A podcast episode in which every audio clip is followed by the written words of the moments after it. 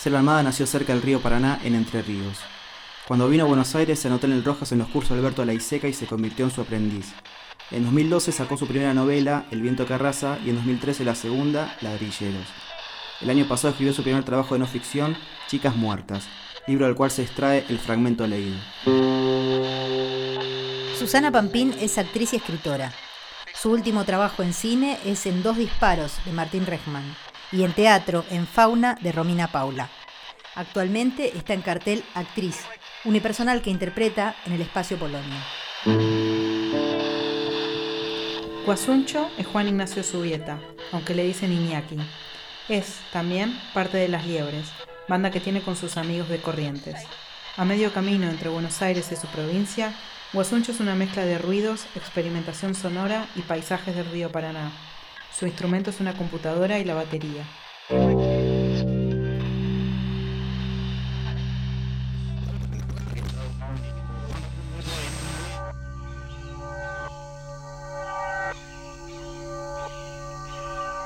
La mañana del 16 de noviembre de 1986 estaba limpia sin una nube en Villa Elisa, el pueblo donde nací y me crié, en el centro y al este de la provincia de Entre Ríos. Era domingo y mi padre hacía el asado en el fondo de la casa. Todavía no teníamos churrasquera, pero se las arreglaba bien con una chapa en el suelo, las brasas encima y encima de las brasas la parrilla. Ni siquiera con lluvia mi padre suspendía un asado. Otra chapa cubriendo la carne y las brasas era suficiente. Cerca de la parrilla, acomodada entre las ramas de la morera, una radio portátil a pilas clavada siempre en LT26 Radio Nuevo Mundo. Pasaban canciones folclóricas y a cada hora un rotativo de noticias. Eh, y bueno, acá estamos, acá estamos, los resultados y Todavía no había empezado la época de incendios en el Parque Nacional El Palmar, a unos 50 kilómetros, que cada verano ardía y hacía sonar las sirenas de todas las estaciones de bomberos de la región.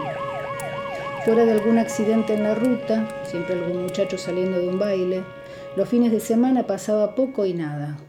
A la tarde sin fútbol, pues por el calor ya había empezado el campeonato nocturno.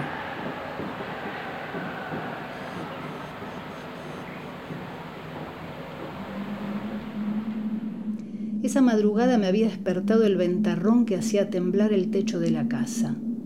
Me había estirado en la cama y había tocado algo que hizo que me sentara de golpe, con el corazón en la boca.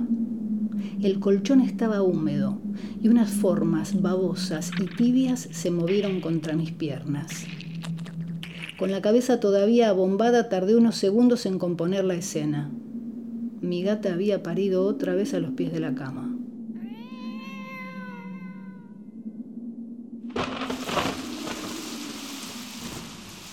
A la luz de los relámpagos que entraban por la ventana la había enrollada, mirándome con sus ojos amarillos.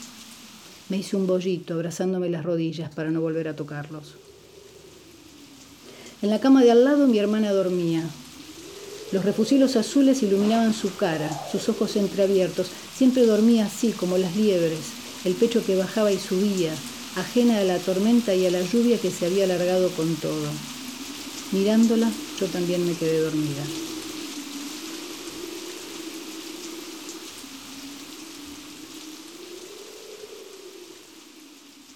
Cuando me desperté solamente mi padre estaba levantado. Mi madre y mis hermanos seguían durmiendo. La gata y sus crías no estaban en la cama. Del nacimiento solo quedaba una mancha amarillenta con bordes oscuros en un extremo de la sábana. Salí al patio y le conté a mi padre que la gata había parido, pero que ahora no la encontraba ni a ella ni a sus cachorros.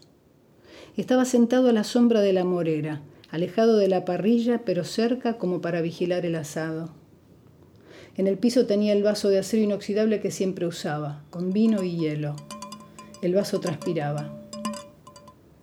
Los habrá escondido en el galponcito, dijo. Miré en esa dirección, pero no me decidí a averiguar. En el galponcito, una perra loca que teníamos había enterrado una vez a sus crías. A una le había arrancado la cabeza. La copa de la morera era un cielo verde con los destellos dorados del sol que se colaba entre las hojas. En algunas semanas estaría llena de frutos, las moscas se amontonarían zumbando, el lugar se llenaría de ese olor agrio y dulzón de las moras pasadas, nadie tendría ganas de sentarse a su sombra por un tiempo. Pero estaba hermosa esa mañana. Solo había que cuidarse de las gatas peludas, verdes y brillantes como guirnaldas navideñas, que a veces se desprendían de las hojas por su propio peso y allí donde tocaban la piel quemaban con sus chispazos ácidos. Entonces dieron la noticia por la radio. No estaba prestando atención, sin embargo la oí tan claramente. Esa misma madrugada, en San José, un pueblo a 20 kilómetros, habían asesinado a una adolescente en su cama mientras dormía.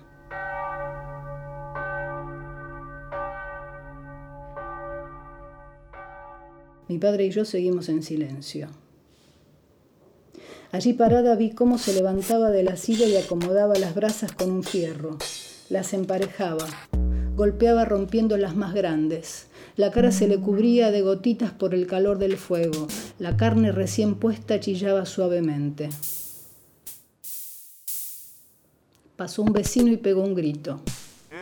Él giró la cabeza, todavía inclinado sobre la parrilla, y levantó la mano libre. Ahí voy, gritó y empezó a desarmar con el mismo fierro la cama de brasas.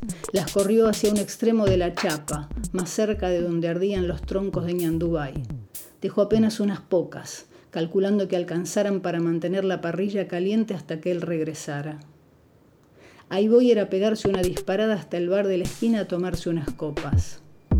Se calzó las hojotas que andaban perdidas en el pasto y mientras se fue poniendo la camisa que descolgó de una rama de la morera.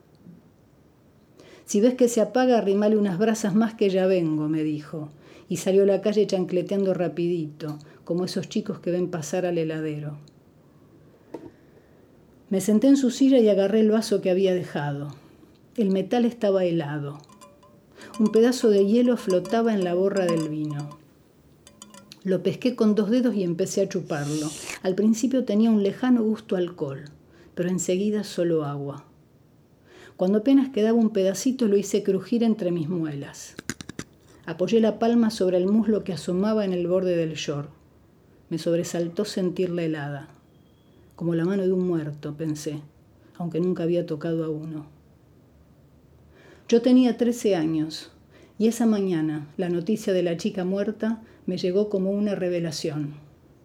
Mi casa, la de cualquier adolescente, no era el lugar más seguro del mundo.